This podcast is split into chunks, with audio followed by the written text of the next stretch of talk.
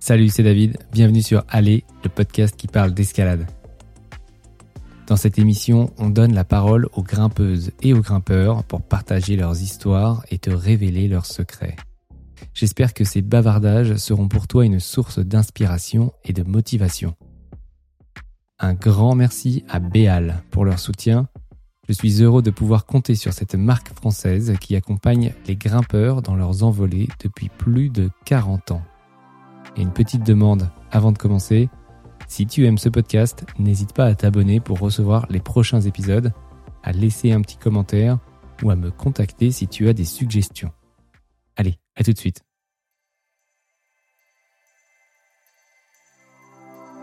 J'ai arrêté de grimper, mais j'ai pas arrêté l'escalade. Dans le sens où j'étais toujours en falaise pour faire des photos, toujours en falaise avec des grimpeurs pendus à des cordes. En fait, tu idéalises à l'avance certaines choses. Garder dans le coin de la tête que ce que tu imagines à l'avance, euh, bah, la photo, elle est pas faite, quoi. C'est ça, en fait, le challenge. Il faut arriver à un point de se faire confiance à soi-même.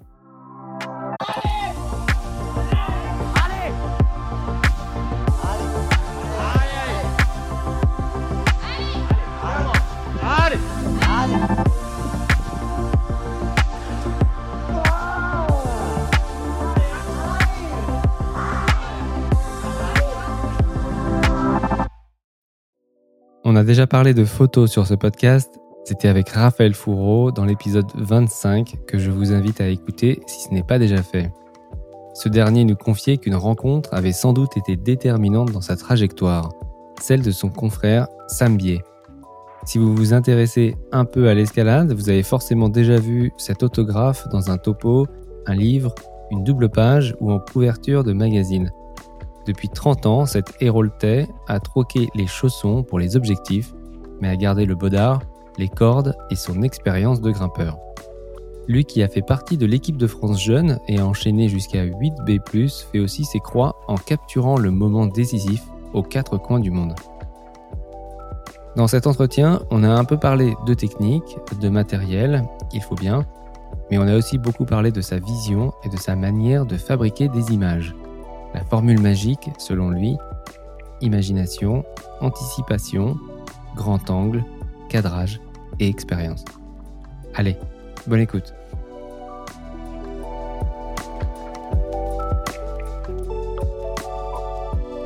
Eh ben salut Sam, merci beaucoup pour ta dispo, merci d'avoir répondu présent aujourd'hui.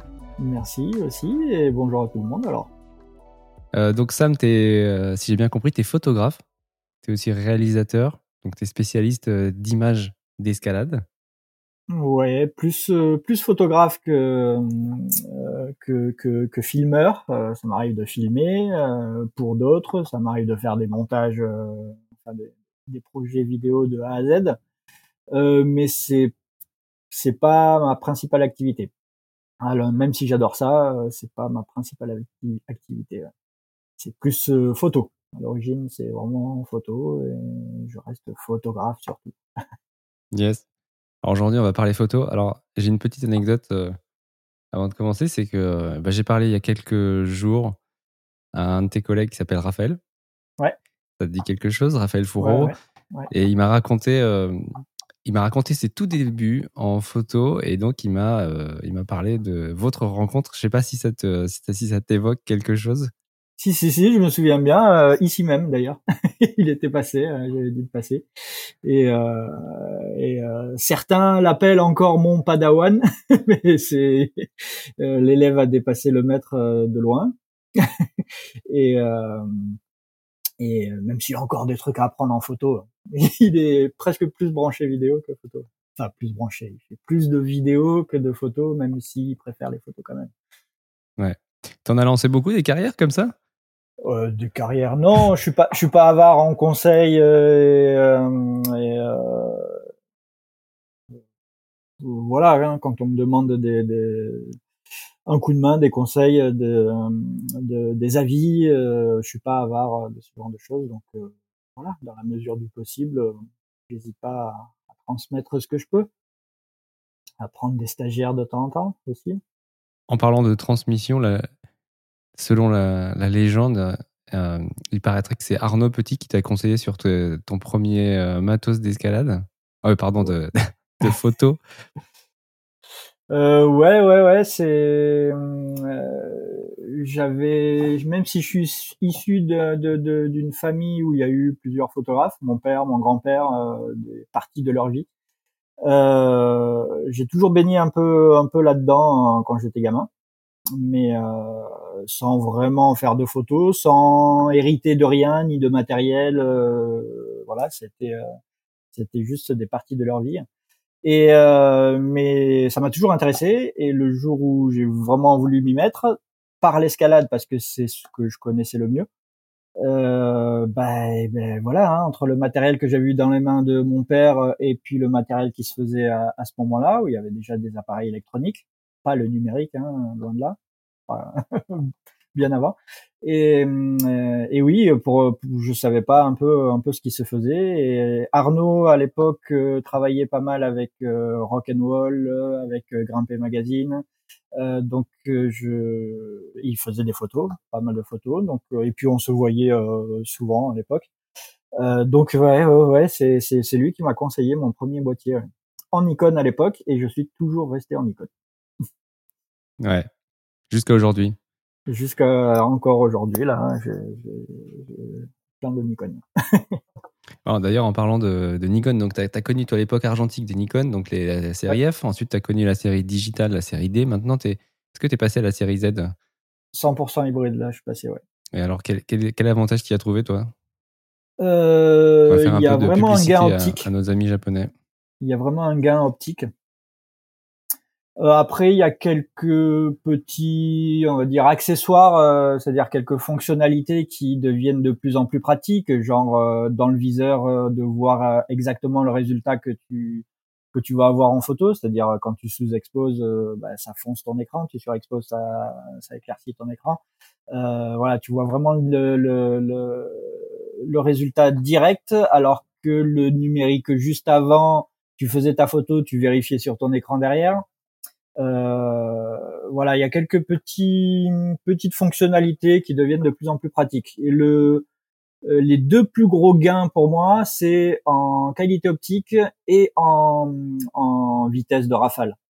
Là, on arrive à des vitesses de rafale de comme en vidéo en fait. Euh, alors pas plein pot qualité du capteur, euh, mais en plein pot qualité, on arrive, je sais plus, je m'en sers pas tout le temps, tout le temps, euh, mais on est au moins à 20 images secondes sans problème et peut-être même plus là je crois hein, en, en, cadence euh, plein pot capteur. Sinon après ça réduit un peu la qualité mais bon c'est déjà largement suffisant pour, euh, pour la plupart de, de, de l'utilisation des images derrière.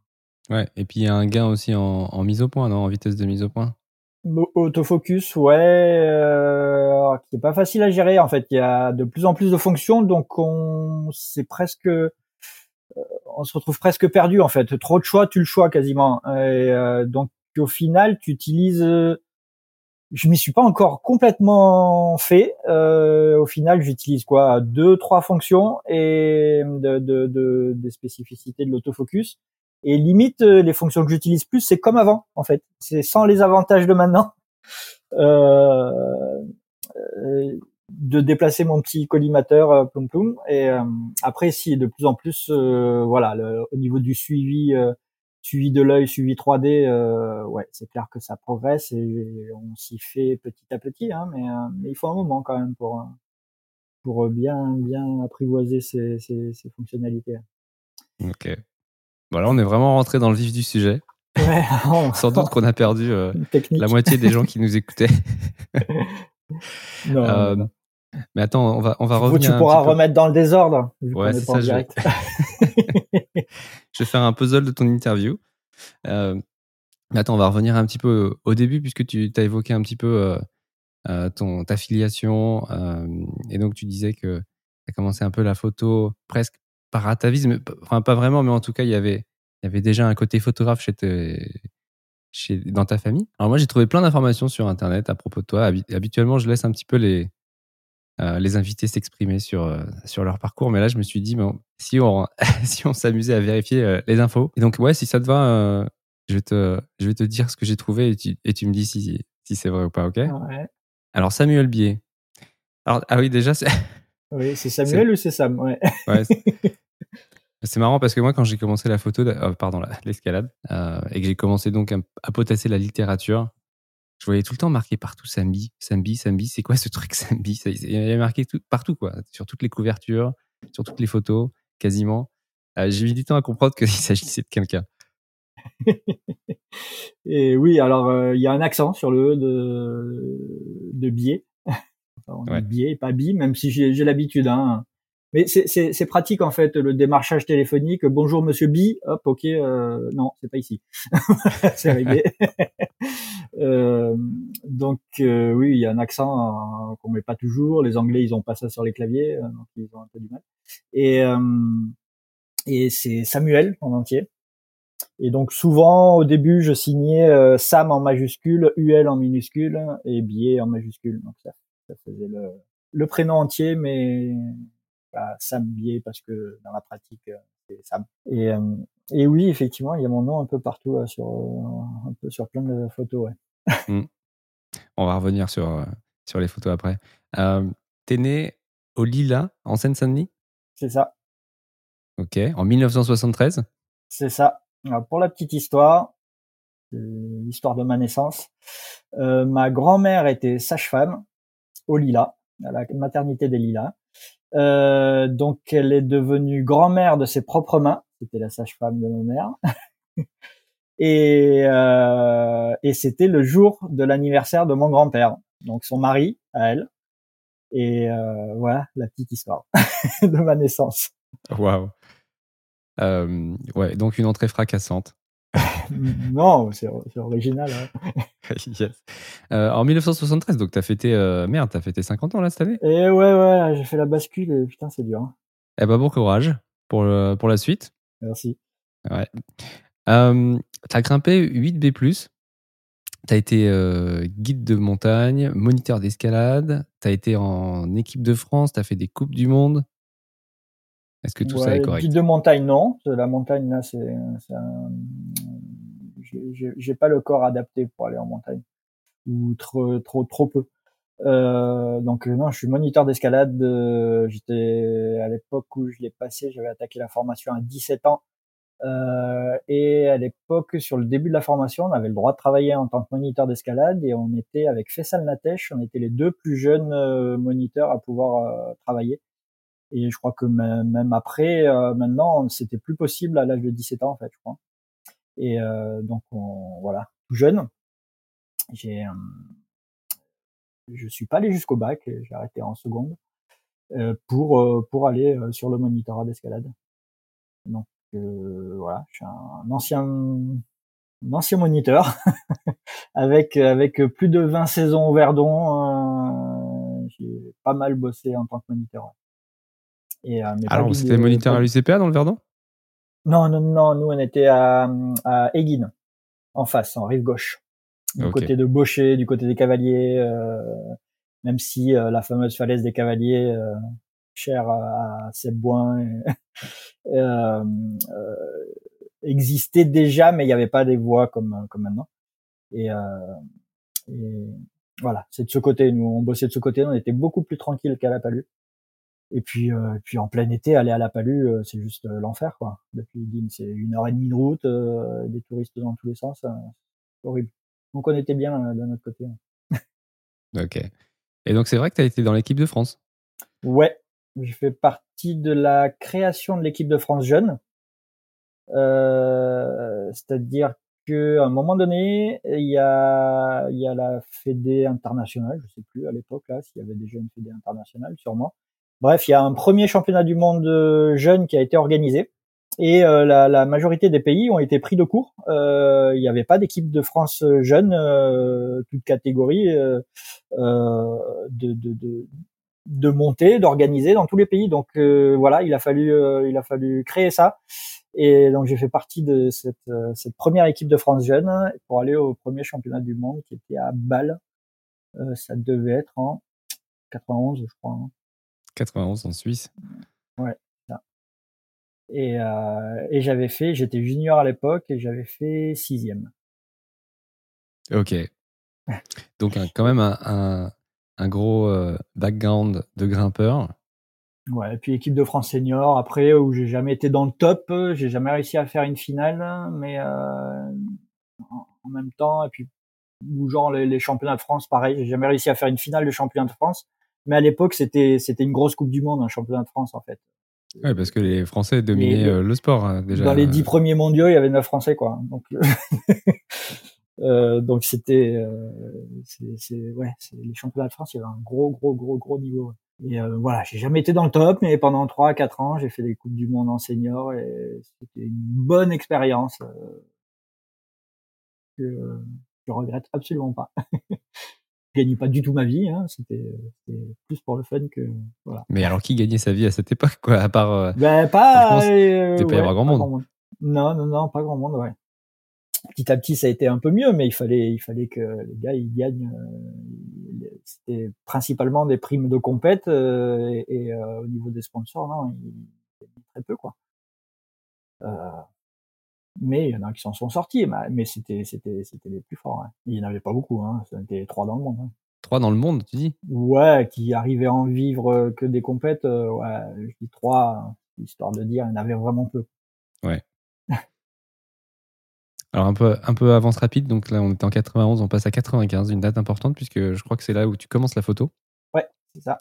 Il y a presque 30 ans, ça va faire euh, quoi, 28 ans? Si tu le dis. si mes calculs sont bons. Euh, qu'est-ce qui fait que tu, tu, euh, bah, tu sautes le pas et tu te mets à la photo à, ce moment-là? Je, je feuilletais les magazines tout le temps hein, en tant que grimpeur. Euh, les images me plaisaient et je regardais déjà les, les images euh, d'une manière euh, un peu différente. pas juste l'image en elle-même, mais il était où le photographe? Ah ouais, là il y a le soleil comme ça. là il y a. Mais si, si le photographe était là, pourquoi il n'y a pas son ombre? Ou là, si je vois un bout de son ombre. voilà, déjà je je, je, je regardais l'envers du décor quelque part. Et donc ça m'intéressait de comment on fabrique ce genre de d'images avec je te dis déjà ce passé euh, quand j'étais gamin, j'ai baigné dans les dans les chambres noires. Euh, euh, mon père avait même monté une chambre noire à l'arrière d'un van. à l'époque, c'était. et c'est un peu l'équivalent de des photographes qui ont un van et un laptop aujourd'hui. Ouais, ouais, ouais, ouais. comme comme je fais moi. Aussi. Et, euh, et du coup, euh, du coup, voilà, quand j'ai commencé à faire des photos, c'est par l'escalade parce que c'est ce que je connaissais le mieux, et, et, euh, et puis c'était un sujet euh, super esthétique. Dans, dans, au niveau des athlètes, au niveau de, de des positions, au niveau des supports euh, de, de ce sport, quoi. Le, le rocher, il y a des paysages, voilà. On avait la chance, on a toujours, hein, la chance d'être euh, d'être euh, bah, des endroits très esthétiques et, euh, et sur lesquels on peut on peut jongler en fonction des heures de la journée, en fonction des périodes de l'année, en fonction de comment on se place, de comment comment quel focal on utilise, les positions des grimpeurs, les couleurs, etc., etc. On... Ouais, il y a, y, a, y a beaucoup beaucoup beaucoup de choses à, à imaginer. Donc c'est par là que j'ai commencé. Ouais, ouais c'est un peu en décortiquant les les images de magazines que tu as commencé à, à, réfléchir à toi, comment est-ce que tu pourrais euh, faire ça toi-même Ouais, c'est ça. Et donc, euh, tu as un appareil photo donc, sur les conseils d'Arnaud Petit. Ouais, et un mois, un mois à peine après euh, ton premier cliché, tu es déjà dans un magazine. C'est ça, ouais. Ah ouais. ça faisait un, un, mois et demi que j'avais, j'avais un appareil photo. Et au tout début, là, je pars en Espagne, à Surana. C'était le tout début de Surana à l'époque. Euh, on se retrouve à quelques copains. Euh, à l'époque, on pouvait camper euh, au niveau du village. Il n'y avait pas de camping, donc c'était voilà. chacun se met où il veut. Et, et là, parmi les, tous les copains grimpeurs, on se connaissait en tant que grimpeur hein, déjà.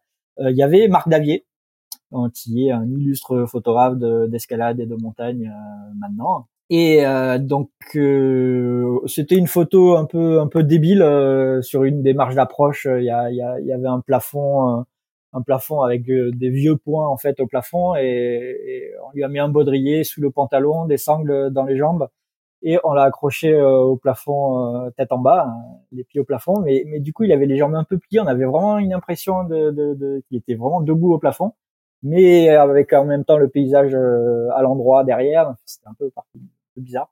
Et donc sur la photo, c'est Marc Davier et c'est ma première publication. c'est cette photo-là parce que à l'époque c'était dans le Rock and numéro 1 donc Rock and Roll, c'était le magazine qui avait été créé par euh, Patrick Edlinger. enfin, entre autres, il était rédac chef, euh, c'était chez Glénat.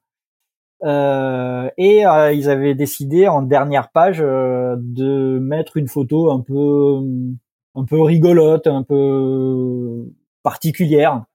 Et, et voilà, par comme on se connaissait déjà un petit peu avec Edlinger, par Arnaud Petit, je suis retrouvé à leur envoyer quelques photos et c'est celle, celle-là qui a commencé, qui a commencé cette rubrique en fait. Et donc c'est ma première publication, ouais. un mois et demi après, après ça. Ouais. Donc ça c'est bien en 95, hein C'est en 95, ouais. C'est marrant à propos de toi parce que je crois savoir que tu tiens un compteur de couves. Ouais. Alors, je sais pas si tu tiens un compteur de, de, toutes les images que tu as publiées parce qu'il doit y en avoir un paquet. Non, euh, mais compteur. Depuis... J'ai vraiment perdu le compte depuis très longtemps. Ouais. Euh, mais compteur de couve, euh, aux dernières nouvelles, je crois que tu étais aux alentours de 155, quelque chose comme ça. Tu as, fait une, as fait une couve récemment dans, dans, le grimpé 230, celui de juillet-août. C'est peut-être ta dernière, peut-être pas d'ailleurs. Oui, c'était l'Irlande avec Sean. et c'était là combien? Si je fais quelques clics, je pourrais te dire. Donc, ce qu'il faut savoir pendant que tu, euh, pendant que tu recherches, c'est que tu détiens officieusement un, record du nombre de couvertures ouais, je dans les magazines et les publications d'escalade. Je sais pas si voilà, c'est un record qui euh, j'en suis à 173. Ça a encore bougé. Ouais, ouais, même si, ouais, là, depuis juillet, bon, il y en aura, il y en aura bientôt d'autres. euh, euh, ouais, c'est un record sans lettres. Euh, c'est vrai que je bosse euh, en grande majorité en escalade, moins maintenant, mais pendant très longtemps, j'ai bossé quasiment que en escalade. donc forcément beaucoup de publications en escalade, beaucoup de couves. J'ai un style de photo qui correspond au couves aussi. Et hum, euh, et, voilà, je me suis mis à compter ça euh, parce que c'est, ça fait des chiffres impressionnants. Et, euh, et sans, sans me comparer à quelqu'un d'autre, à d'autres photographes d'escalade, euh, si on essaye de comparer, ça se trouve il y en a qui vont compter les leurs et il y en aura plus. Hein, je, je sais pas. Donc voilà, c'est juste rigolo. Mais je, je m'estime pas recordman du monde, non. Je, je compte juste. ça fait, ça fait impressionnant, ouais. C'est intéressant parce que ça donne quand même une indication du travail que tu as fait euh, euh, pendant ces, euh, ces, dernières années. C'est quand même, c'est quand même énorme de, de, faire autant de couves dans, dans plein de pays différents, dans plein de publications différentes. Et donc, tu disais, c'est, c'est ton style qui se prête bien aux couvertures? C'est-à-dire? Oui, oui et non. En fait, j'ai un style de photo, oui, qui, qui, convient assez facilement aux couvertures. C'est-à-dire, en fait, euh, je, vais revenir en arrière en fait. Euh, quand j'ai commencé à faire des photos, euh, dans l'idée dès le départ, c'était euh, essayer d'en vendre et de, d'avoir des images publiées pour gagner un peu d'argent. Alors pas pour en faire un métier du tout, hein, pas pour devenir riche ou rien du tout.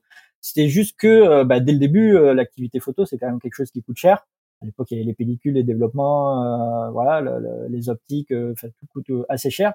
Donc dans l'idée c'était récupérer, si je pouvais récupérer un peu d'argent pour réinvestir et progresser, c'était ça l'idée quoi. Et, et donc très rapidement, voilà, j'ai commencé à avoir des publications et ton style de photo, il, il, il se retrouve un peu forgé par ta clientèle, par les besoins de ta clientèle. Et j'ai mon style qui moi je pense, qui euh, s'est mis en place par rapport aux magazines. Euh, donc, euh, à savoir que les magazines, ils ont des besoins spécifiques en images. Une couverture, il faut la place pour le titre, la place pour les pour les accroches. Il faut qu'il y ait un sens de lecture aussi, souvent.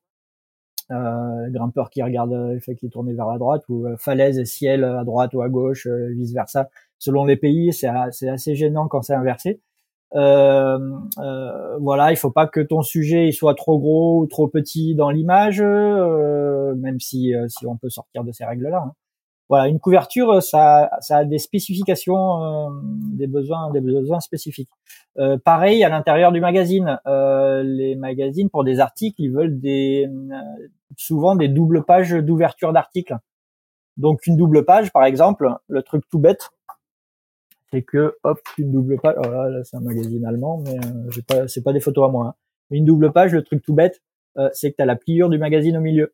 Donc si tu mets ton grimpeur au milieu de ton image, eh ben ça va pas fonctionner sur une double page. Voilà, c'est des, des, des petites spécifications comme ça. Et donc ton style se met en place comme ça, ton cadrage aussi, euh, et après en même temps c'est ce qui c'est ce qui me plaît quoi. Quand tu soumets des photos à un magazine, c'est eux qui choisissent les, euh, les images qui sortent. Ça te surprend parfois les choix qu'ils font par rapport à ce que tu leur soumets? C'est un métier de frustration. on fournit 200 euh, images, ils en choisissent euh, 4 et c'est pas les et c'est pas les 4 que tu aurais choisi euh, loin de là. Euh, ouais, des fois des fois ça marche très bien, des fois on me demande mon avis, ouais sur les mises en page, sur euh, ouais comment tu, tu, vois ça comme ça. Donc des fois j'ai les j'ai les, les épreuves test euh, avant ouais. Euh, mais en grande majorité, on est souvent un peu déçu. ouais. ouais. Là, si on prend par exemple l'exemple de ton reportage dans le, dans le dernier grimpé, par exemple, celui à Inishmore, qui est d'ailleurs est assez assez incroyable. Ça a l'air hyper photogénique comme endroit. Il y a cette image euh, démente de, de Sean qui est suspendu à un, un toit au-dessus de la mer. T'aurais vu ça, toi, en couverture, par exemple? Euh, Oui, largement.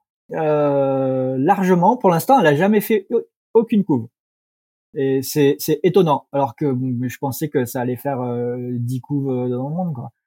Et eh ben pas une seule couve pour l'instant. Il y a Philippe Poulet qui fait vertical là. Il m'a dit non mais pourquoi tel livre ils l'ont pas mis en couve? Pourquoi machin? Pourquoi Et pour l'instant, elle n'a pas fait une couve non.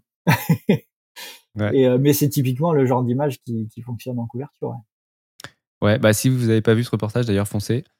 Euh, bon, d'ailleurs le, bon, le numéro n'est plus en, en, kiosque, mais il y a huit pages donc sur euh, sur cette petite île irlandaise pour, le coup, là, sur le choix des photos, euh, là, cette mise en page, les huit pages, c'est moi qui les fais. c'est moi qui ai fait le, le, bah, tout le tout le montage du truc parce que parce que c'est tombé une période où euh, où la graphiste là, il y avait il, était occupé sur d'autres magazines, elle avait pas trop le temps.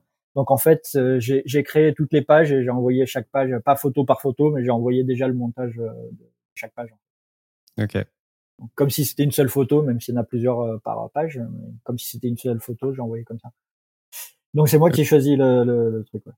Ok, donc en plus euh, de ta casquette de photographe, tu es aussi graphiste euh, de temps en temps. si ça peut, si ça peut aider, voilà. Ça peut dépanner, ouais. Ah, mais en plus, mais il y avait un bébé, donc du coup sur cette expédition, enfin si on peut ça une expédition, je sais pas, sur ce trip, sur ce voyage? Ben c'est le, on est parti en voilier avec, euh, c'est le, le, fameux voilier Maewan. Euh, donc c'est euh, Erwan Nolan hein, qui qui est guide de montagne, qui a bossé 10 ans chez Petzel là sur les road trips. c'est lui qui a organisé le road trip, le Petzel road trip en Chine par exemple, celui d'Argentine, celui du Mexique, celui, enfin il en a organisé plein. donc voilà. Et depuis, petit à petit, il a lâché un peu tout ça et il a, il est parti en, en voilier. Euh, bon, il, il, faut, il faut aller voir son site, hein, surtout euh, l'histoire. Hein. C'est beaucoup mieux raconté que ce que je pourrais faire. Euh, durant sept ans, donc euh, là, quand on est reparti de, de Bretagne, ça faisait sept ans que le bateau n'était pas rentré en France. Et en fait, euh, il fait des, il fait euh, différents trips à travers le monde, des, des, petits bouts, et en fonction de là où il est, euh, il prend sur son bateau des athlètes, des mecs qui filment, qui font des photos, et les athlètes en fonction de là où il est. Donc ça peut être des alpinistes, ça peut être des skieurs, ça peut être des grimpeurs, ça peut être des surfeurs, euh, des kitesurfers, des, des, des highliners, euh, voilà, selon les endroits dans le monde. Et, et donc il a fait son, son tour du monde, mais par par morceau quoi. En sept ans, mais en plus par les pires routes, hein, dans les glaces, partout. Quoi. Et là, et, là, du coup, voilà, il avait un, un bébé de six mois. C'était pas le premier déplacement en bateau du bébé. Ils avaient testé ça au printemps et en juillet, voilà, on est parti jusqu'en Irlande euh, avec le bébé de six mois. C'est rigolo. C'est assez improbable. Il faudra que tu me redonnes son nom à la fin de l'épisode parce que euh, je le contacterai bien.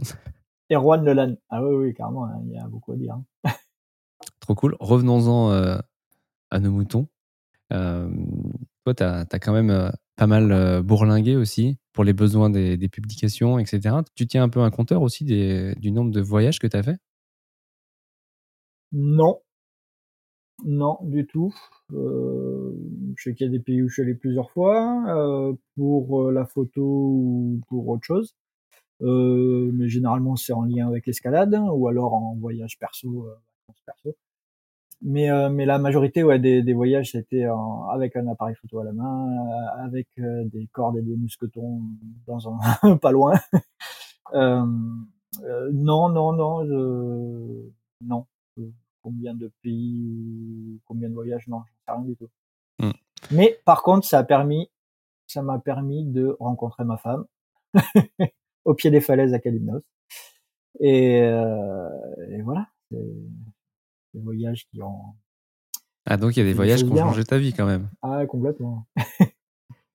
donc il y a eu la Grèce, il y, a eu, il y en a eu d'autres comme ça Où tu t'es dit, euh, où, tu, enfin, où ça a changé ta vision du monde, ou alors ça a changé ta. En tant que. Enfin, pour ton développement personnel ou ton développement professionnel, tu t'es dit là, il y a vraiment. Il y a des, il y a des pays qui marquent plus que d'autres, ouais. ouais, carrément. L'Inde, j'adore l'Inde. La euh, première fois que j'y suis allé, euh, c'était avec Alex Chabot. Et, du côté d'Ampi On était ouais sur sur une compète à Bombay. On a enfin on a la fabrication des murs et tout. On a ouvert une petite compète à Bombay. Et après oui, on est allé à Badami et Ampi après. C'était le premier voyage.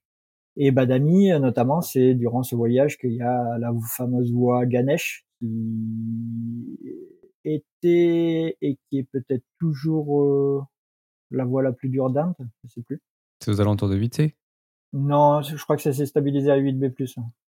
Euh, il y a un pas morpho en bas, euh, mais euh, ce pas-là est, est, pas compté dans la cotation. Hein. que ça fait trop de différence entre quelqu'un de très grand et, quelqu'un de très petit. Donc euh, voilà, dans ces cas-là, il compte pas. Et euh, et du coup, du coup, ouais, dans l'Inde, je suis allé euh, combien? Trois, trois, quatre fois, je sais plus, trois ou quatre fois. mais je suis allé aussi pour du canyon, euh, pas, pas pour de. J'ai eu un voyage euh, famille là-bas, euh, un voyage canyon aussi. Ouais, je suis allé quatre fois, ouais. C'était cette expédition où vous êtes, euh, où vous étiez complètement coupé du monde dans, le, dans un canyon, c'est ça? Non, c'était l'année d'avant en Inde. En Inde, on est allé au nord de l'Inde avec les collègues avec qui on était au Népal euh, sur cette Exped Canyon euh, en 2011. Donc ça c'était en 2010. On a ouvert les premiers canyons indiens. premiers canyons en, Inde. Ouais, si je pense à, cette, à ce canyon au Népal, c'est parce que je, je crois t'avoir entendu en parler dans une interview où tu dis que ça a été une de tes expéditions les plus dangereuses. Ah bah clairement, hein, c'est l'expé d'une vie, ouais qui pour le coup est pas lié à l'escalade. il y a quand même des cordes. il y a de la corde, il y a de la, de la hauteur, il y avait des grimpeurs. Et oui, oui, oui, c'est, c'est, c'est, c'est, quelque chose de plutôt très engagé, ouais. Engagé parce qu'un peu loin de tout. Parce que complètement loin de tout, euh, le seul secours possible en cas de problème, c'était nous-mêmes. Euh, les deux seules personnes compétentes au Népal euh, pour faire un secours canyon, c'était deux guides formés par le reste de l'équipe qui était dans l'expé. Et euh, ces deux mêmes guides népalais étaient dans l'expé avec nous. Donc, euh, c'est en cas de problème, en cas de problème, on avait, euh, il y avait les sous sur la table de l'hélico euh, avec deux collègues, un, une médecin et un secouriste spéléo canyon euh, qui était en dehors du canyon. Et on avait donné un, un timing. Si on n'a pas donné une nouvelle telle date à telle heure, vous déclenchez l'hélico et à savoir que l'hélico de toute façon c'était juste pour savoir où on était et dans quel état. Mais l'hélico, il pouvait rien faire d'autre. Donc après, c'était aux collègues de se débrouiller comme pouvaient, s'il devait y avoir un secours à faire. Mais le seul secours possible, c'était c'était c'était l'autosecours. L'assurance rapatriement fonctionne pas hein, dans ce genre de cas.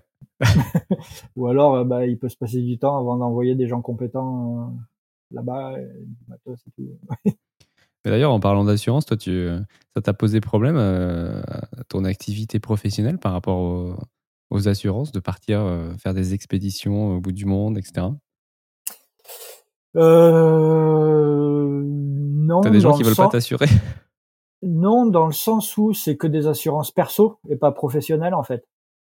Moi, tous ces voyages, je suis touriste. Hein euh, touristes à la fois pour euh, les visas et pour rentrer dans les pays euh, et au niveau des assurances je si problème il doit y avoir c'est dans ma pratique perso euh, parce qu'au niveau assurance professionnelle c'est trop compliqué ça coûterait euh, tu trouves toujours des assureurs pour tout mais ça ça coûterait trop cher quoi donc euh, voilà selon le problème peut-être que les assureurs vont dire ah mais attends dans quelles conditions il était machin tac il était là-bas pourquoi?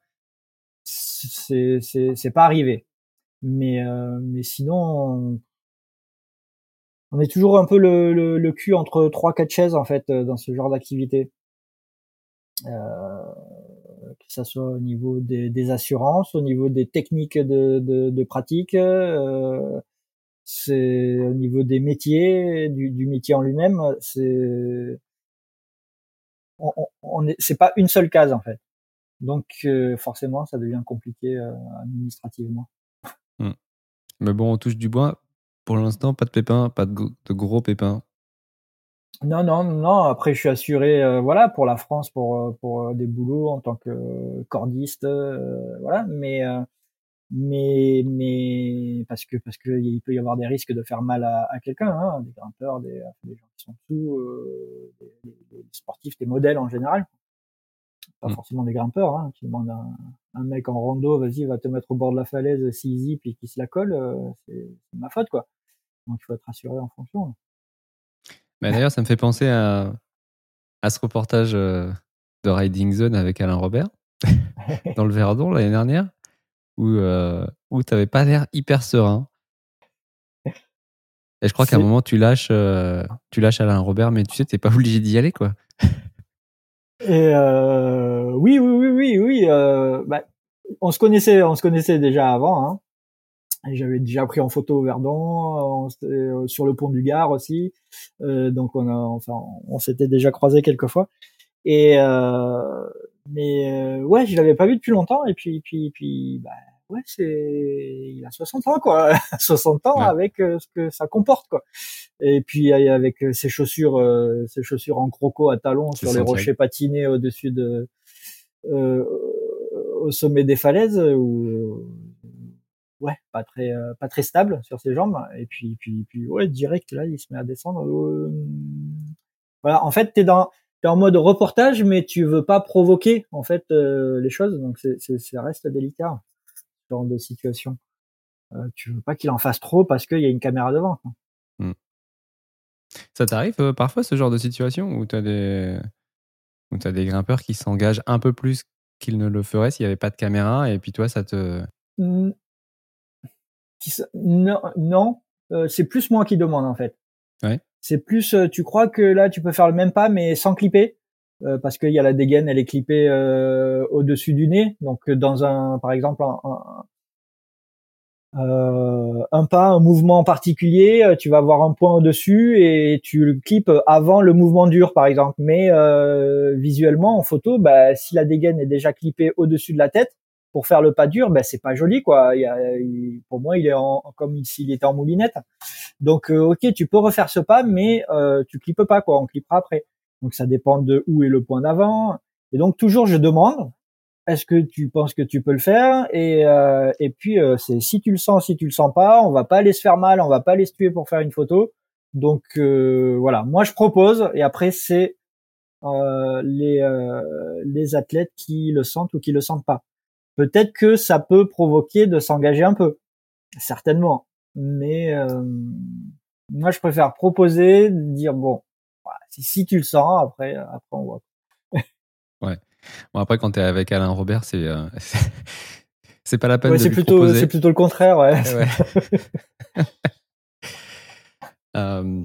yes, mais alors toi, du coup, tu as un peu renoncé à, l'escalade pour te consacrer à la photo. Ça s'est fait, ça s'est fait doucement ou alors ça a été un petit peu, ça a été un peu, ça a été quelque chose qui s'est fait rapidement où tu t'es dit, ben pour pour vraiment faire de la photo, il faut que je m'y mette, faut que je m'y consacre à 100% et, et je vais, je vais devoir moins grimper?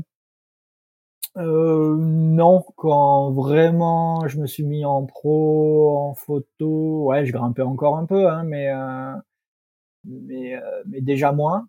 En fait, quand j'ai commencé la 95 en parallèle, je faisais des saisons et enfin un peu toutes les vacances dans l'année en tant que moniteur d'escalade. Euh, J'ouvrais beaucoup de compètes aussi. Euh, j'ai ouvert beaucoup beaucoup de compètes, hein, des championnats de France, des coupes du monde, des compètes régionales, interrégionales, nationaux, euh, beaucoup, beaucoup. Euh, donc je faisais ça en parallèle. Et, euh, et puis en photo, petit à petit, c'est des périodes où bah, déjà tu, tu, tu, grimpes un peu moins, mais surtout euh, quand tu arrives au pied des falaises avec de quoi grimper et un appareil photo, euh, très rapidement tu te rends compte que tu peux pas faire les deux en même temps euh, le même jour sur une même falaise. Euh, c'est sujet à faire des conneries de sécu. Euh, ça, on peut revenir sur euh, le fameux accident de Michael Fuselier. c'est typiquement à cause de ça. Mmh.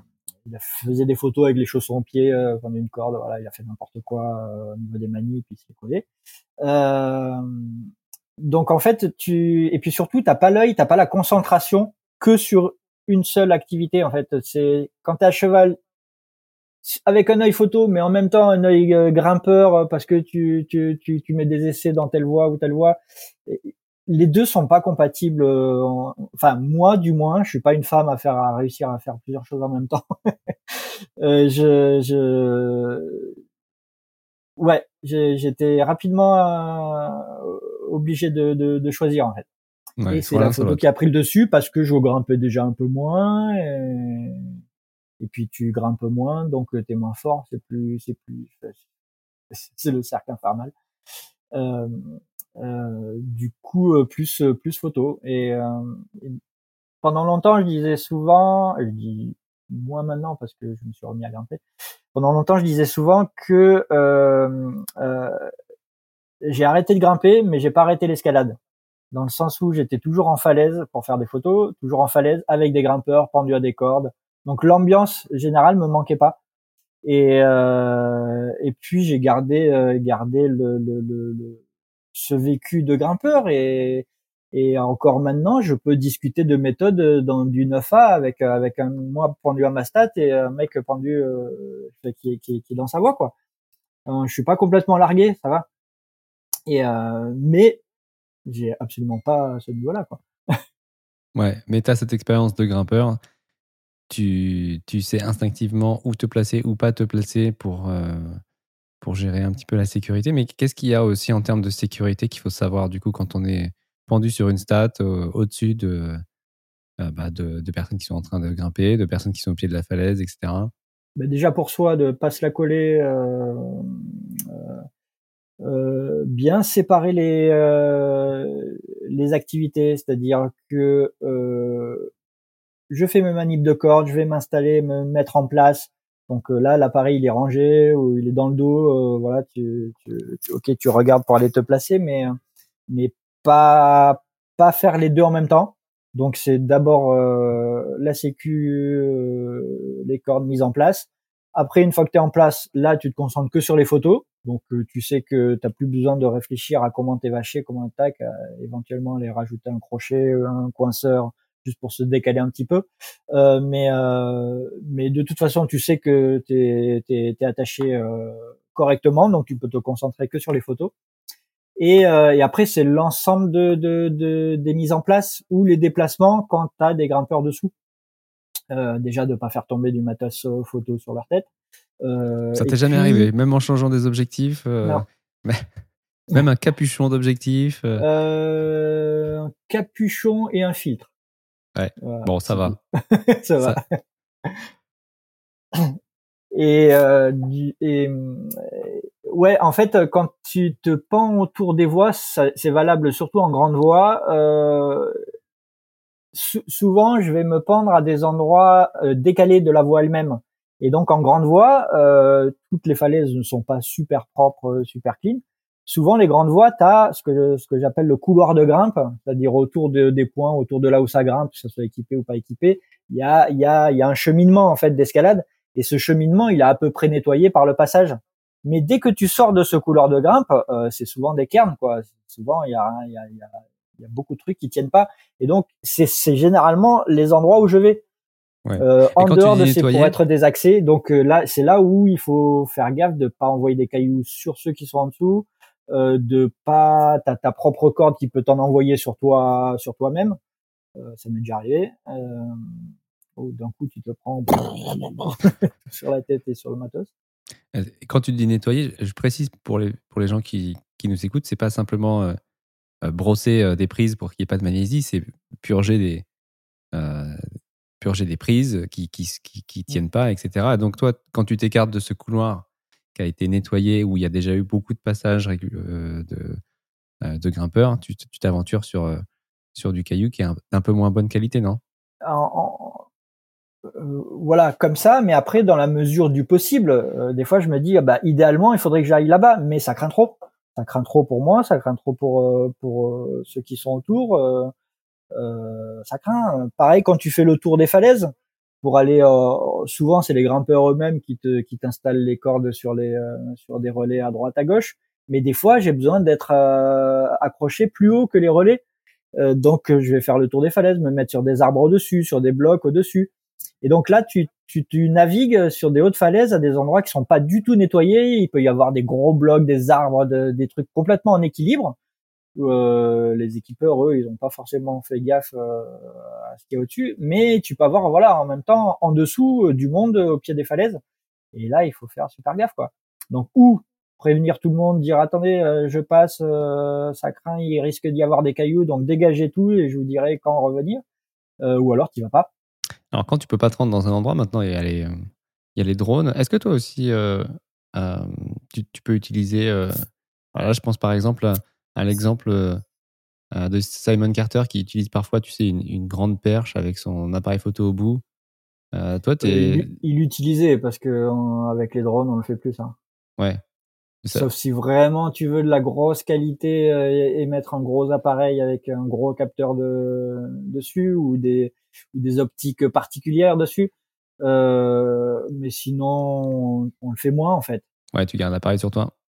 Et moi, et moi, j'ai jamais fait hein, en fait sur une, une perche comme ça, euh, euh, ni avec des échasses, jamais fait. Après, euh, il y a d'autres techniques possibles. Hein, D'être, euh, sur une seule corde, tu la laisses accrocher le plus haut possible, et puis tu pousses. Donc tu, tu fais la balançoire, tu pousses, et hop, au point zéro, clac, clac, clac, clac, tu fais la photo, et là, du coup, à coup de grand angle, bah, c'est comme si tu étais au drone, mais on faisait ça avant qu'il y ait le drone. Ouais. Après, le drone, ça fait pas tout. Hein. Y a... Ça fait pas tout. Yes. Alors, euh, en, termes de matériel, en dehors du matériel photo, tu prends, tu prends quoi avec toi? Là, tu as, évoqué par exemple d'avoir un coinceur sur toi. Ah, il y a le kit de base de, sé de sécu, enfin de, de, sur le baudrier, on va dire. Moi, la plupart du temps, je me mets en mode assez léger, juste des euh, petites bretelles avec un crawl, un bloqueur de poitrine, euh, euh, un bloqueur de pied et une poignée, une poignée jumard, une pédale, et du coup, je me remonte comme ça. Ça, c'est pour les remonter. quand je suis au niveau où je veux ou pas loin, là, tu as toujours besoin de faire un peu le yo-yo, hein, de descendre, de remonter un petit peu. Donc là, je m'enlève du bloqueur, je me mets sur un gris-gris te mets sur le gris-gris, après t'enlèves le bloqueur, hein, c'est mieux dans ce sens. C'est le vrai sens, sinon par terre. euh, euh, et du coup, au gris-gris, t'es plus, t'es plus mobile en fait sur des, des petites, euh, petites portions. Et, euh, et sur moi, voilà, c'est le grand minimum, euh, c'est quatre dégaines normales, une dégaine longue. La dégaine longue, ça me sert à replier là où les cordes que j'ai sur sur moi pour pas que ça soit dans le dans le champ des images. Donc j'ai plié en rond et j'ai une grande dégaine que je replie sur elle-même. Je sais que cette grande dégaine, je peux mettre 60 mètres de corde repliée à moi que j'accroche au baudrier. Voilà, quatre dégaines, une longue et et quelques mousquetons à vis fonction là, voilà, qui sont déjà utilisés ou pas pour euh, faire des fractions, pour accrocher ma corde. Et euh, toujours minimum, ouais, un crochet goutte d'eau et, euh, et, un tout petit, tout petit friand, là, un, alien. Le jaune? Le vert. Non, le j'en ai un jaune, mais il est mort. il est mort, je te dis, il doit être quelque part par là. Ah si, il est là-haut. Le jaune, il est là-haut. il est là-haut, regarde. Il est, il est là-haut. il est accroché il sert à quoi là? Ah oui, il est juste. Ah, il est rien, il est en décoration. il est mort, il a les câbles qui sont Là, j'ai le petit verre. Euh, bon, après, des fois, j'en prends plusieurs, hein, selon les configs, mais euh, minimum euh, le petit verre alien et, le, et un crochet goutte d'eau, et puis euh, bah, le rongeur réglable. Ça, c'est le kit de base minimum au Baudry. Ouais. Et, et après, il y a le kit de base minimum en photo. Mais alors ça, ça, ça comprend quoi? Euh, un boîtier avec la pochette, euh, le la majorité du temps, l'objet à tout faire, c'est un 2420. Euh, euh, un très grand angle parce que je peux pas m'en passer, j'adore ça. Donc euh, là, en passant à l'hybride, là j'ai fait, j'ai fait tout un, un, je suis en train de changer en fait.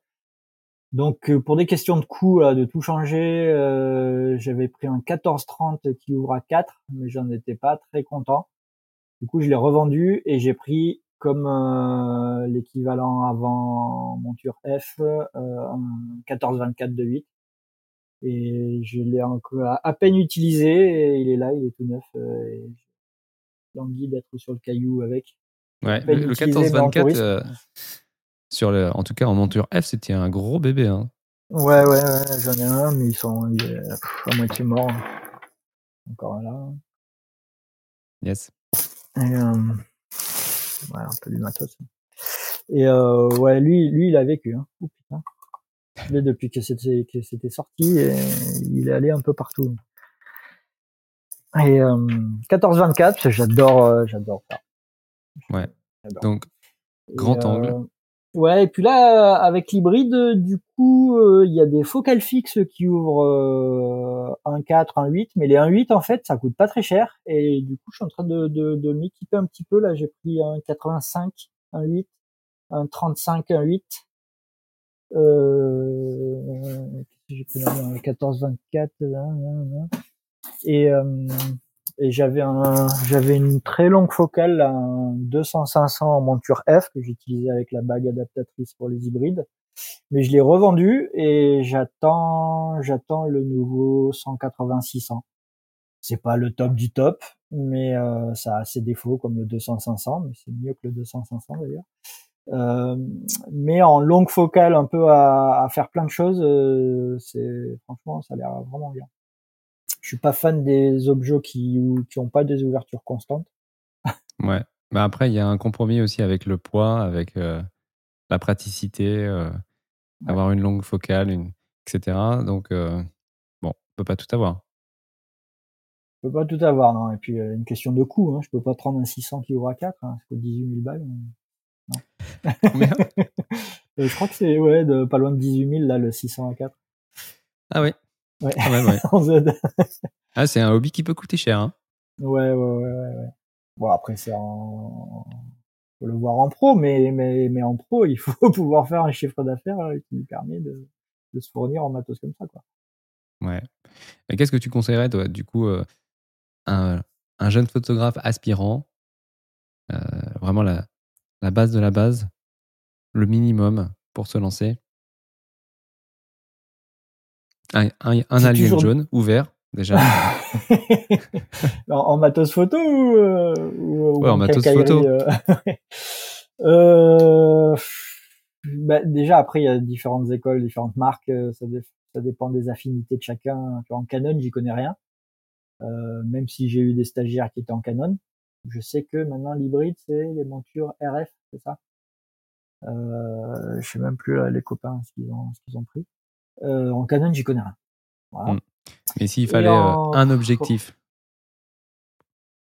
bah, Le 24-120, qui n'existe pas chez la concurrence. Ils font des 24-105, mais c'est un peu trop court. Et 24-120, franchement, c'est vraiment l'objet à tout faire qui est en monture Z. Là, c'est de qualité vraiment très très correcte.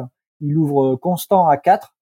Euh, donc euh, vraiment, c'est assez bluffant. Ouais. J'avais des 24-120, j'en ai deux vieux en monture F.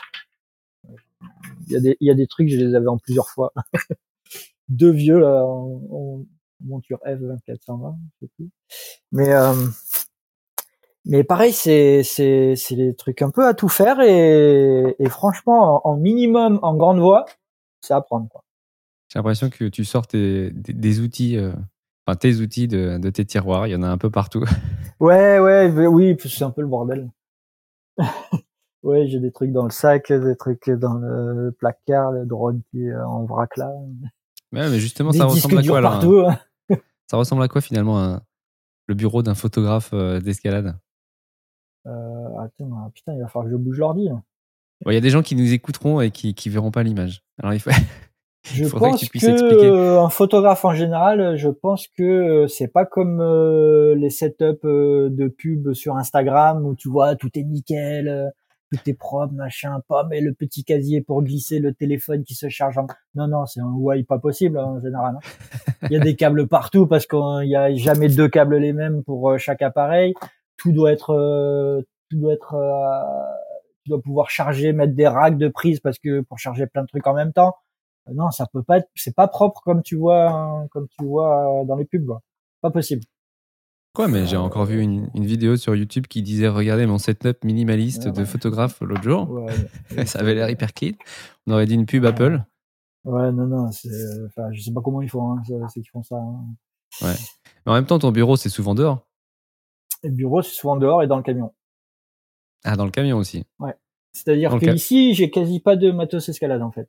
Euh, et après euh, non mais franchement c'est c'est c'est il faut recharger les les les batteries du de du drone, les batteries d'appareils photo qui sont pas les mêmes selon les appareils photo, euh, le tout ce qui est euh, euh, micro à charger, les piles piles rechargeables pour les flashs, les flashs eux-mêmes.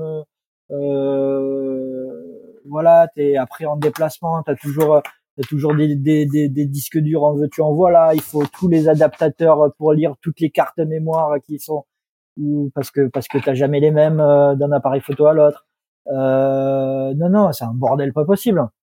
Est-ce que ça fait partie des choses que t'aimes pas à propos de ton travail, gérer ce bordel J'essaye, j'ai horreur des fils en général, quoi. Donc j'essaye de tout cacher. Euh, là, et après, euh, pareil, t'as, t'as mille, mille post-it, mille papiers en vrac, des trucs écrits partout. Ok, t'as ça à facturer. Attends, là, j'ai ça à facturer. Là, c'est le prochain shooting. Ce sera ça, ça, ça à tel endroit. Euh, là, recherche de modèles pour des photos de tourisme. Euh, euh, là, des projets, idées, photos, articles, machin. Hop, euh, là, réfléchir à livre, quelque chose, machin. des numéros de téléphone en fonction des, des reportages. Mais il te faut un secrétariat, en fait. Ouais, j'ai pas les moyens d'avoir une secrétaire. et euh, non, et en même temps, tu sais, toujours commencé comme ça à tout faire. Euh, c'est l'habitude d'être indépendant hein, et de faire tout tout seul. Euh, avoir quelqu'un qui fait certaines choses à ta place, à passer ton temps à expliquer ce qu'il faut faire parce que toi, ça fait 20 ans que tu le fais. T'as ton système. Ouais. Et puis en déplacement, pareil, tu prends ordi, souris, machin, truc chose, de, de quoi brancher en 220. Tu, si t'es à l'hôtel, il faut prévoir absolument une rallonge avec des multiprises parce que les chambres d'hôtel ou les gîtes, t'as souvent une pauvre prise euh, sous la table de la cuisine à deux pièces de là, quoi. Deux pièces de là où tu peux poser un ordi euh, et le laisser en place. Ça, c'est des trucs à penser là, dans, les déplacements. Et, euh, ouais, des multiprises, des racks de multiprises, des disques durs, selon les déplacements, ouais, c'est vraiment du matos. Ouais. ouais, ça va vite. Ça va vite de, de remplir les valises avec du matos. Et après, moi, j'essaye d'être, d'être, j'ai des, des, des, petites astuces. Hein, j'essaye d'être. Attends, Qu'est-ce qu'il va nous montrer? Ouais, j'essaye de minimaliser euh, pas mal de choses. Genre, euh, voilà, t'as des chargeurs avec ce genre de prise. Là. On a, on a tous, euh, voilà, des, des, câbles euh, au bout comme ça là que tu branches au 220 après. Et ben, on en a tous, mais quand quand, quand on te file ça, que t'achètes un appareil qui a ce genre de prise, t'as un fil qui fait 3 mètres quoi. Euh, et tout le monde trimballe ses fils, et, et, mais des prises comme ça, il t'en faut plein. Moi, j'ai deux chargeurs comme ça. Ça, c'est, ça va me, je vais brancher les chargeurs du drone aussi là-dessus. Et du coup, moi, je me fais des prises comme ça. Je me fais, hop, des trucs super courts. Ah, dans la même prise, j'en ai deux, coupés, reliés, reliés dans une, une prise comme ça, voilà. Ah, Oula. et ben, non, non, c'est bon, c'est du 200. Non, non, c'est du 220. Ça va, je, en électricité, je, ça va. C'est du 220 euh, branché sur la même prise. Il n'y a pas de, il y a pas de gros ampérage là-dessus. Ça craint absolument pas. Euh, après, euh, j'ai les versions avec la prise de terre aussi. Ouais, donc un peu bricoler. C'est vrai que ça va, ça va vite d'emporter 15 câbles, sinon. J'ai la version comme ça avec prise de terre et pareil, ce genre de prise c'est classique aussi pour le, certains chargeurs. Donc là, voilà, sur la même prise, j'ai les deux. Et, euh, et, voilà, c'est tout court, mais ça parce que parce que quand tu es en déplacement, en voyage, euh, en avion ou euh, en train, en, ou ne serait-ce qu'en van, euh, quand il te faut tout trimballer, ben tu as un problème de poids et de volume. C'est toujours le problème poids volume. Et puis des, des trucs pratiques, voilà, je me mets je me mets des, des petites étiquettes. Ouais, des petites étiquettes, quoi va où. Et, et, ces trucs-là, voilà, je mets mon nom partout parce que t'es, euh, quand t'es là bientôt, on va être je sais pas combien dans, dans des pioles de location. Euh, tout le monde arrive avec son matos, personne sait quoi et à qui. Euh, ben, moi, j'aime bien repartir avec ce que j'ai amené. Quoi. Sinon, c'est galère. Ouais. Quand tu parles de bientôt, tu vas dans des shops de location, c'est-à-dire? Tu parles de quelque chose en particulier? Du shooting pour euh, pour un fabricant de matos, mais je peux on est souvent dans la confidentialité. Voilà, on peut pas en parler avant. ça marche. c'est souvent le cas. Juste, juste le seul truc que je peux dire, c'est que quand tu bosses avec des, des fabricants de matériel, euh, eux, ils ont besoin de visuels, d'images, photos, vidéos, euh, avant que le matériel soit sorti.